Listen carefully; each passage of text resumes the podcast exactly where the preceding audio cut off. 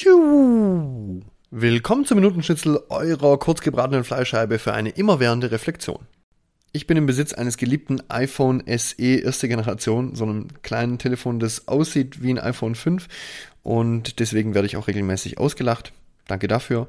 Aber ja, zu Unrecht, ein cooles Telefon, äh, coole Größe, Kamera ist vielleicht ein bisschen arg überholt mittlerweile und der Akku ist halt auch durch, wobei sich das noch beheben ließe. Äh, aber ja, ich spiele mit dem Gedanken, mir ein neues Telefon zuzulegen. Und weil ich nicht einfach so, ohne wirklich drüber nachzudenken, roundabout 1500 Euro für ein elektronisches Gerät ausgeben kann, wofür letztlich auch Kinder in Afrika sterben müssen, sollte ich doch mal die Chance nutzen und hier drüber reflektieren, ähm, was ich jetzt hiermit mache. Wie krass ist es denn eigentlich? Ich bin völlig abhängig von diesem kleinen Supercomputer. Obviously natürlich Anrufe, WhatsApp, Streamers und Co., aber Uhr, Wecker, Stoppuhr, Timer, Audioquelle, Navi, Einkaufsliste, To-Do-Liste, Haushaltsbuch, Kamera, Videokamera, ich mache alles mit dem Teil und dazu ist es auch noch ein Peilsender plus eine Wanze und mit der Face-ID können die Hacker mir sogar beim Kacken zusehen. Und da stelle ich mir die Frage, bin ich etwa der Frosch im kochenden Wasser?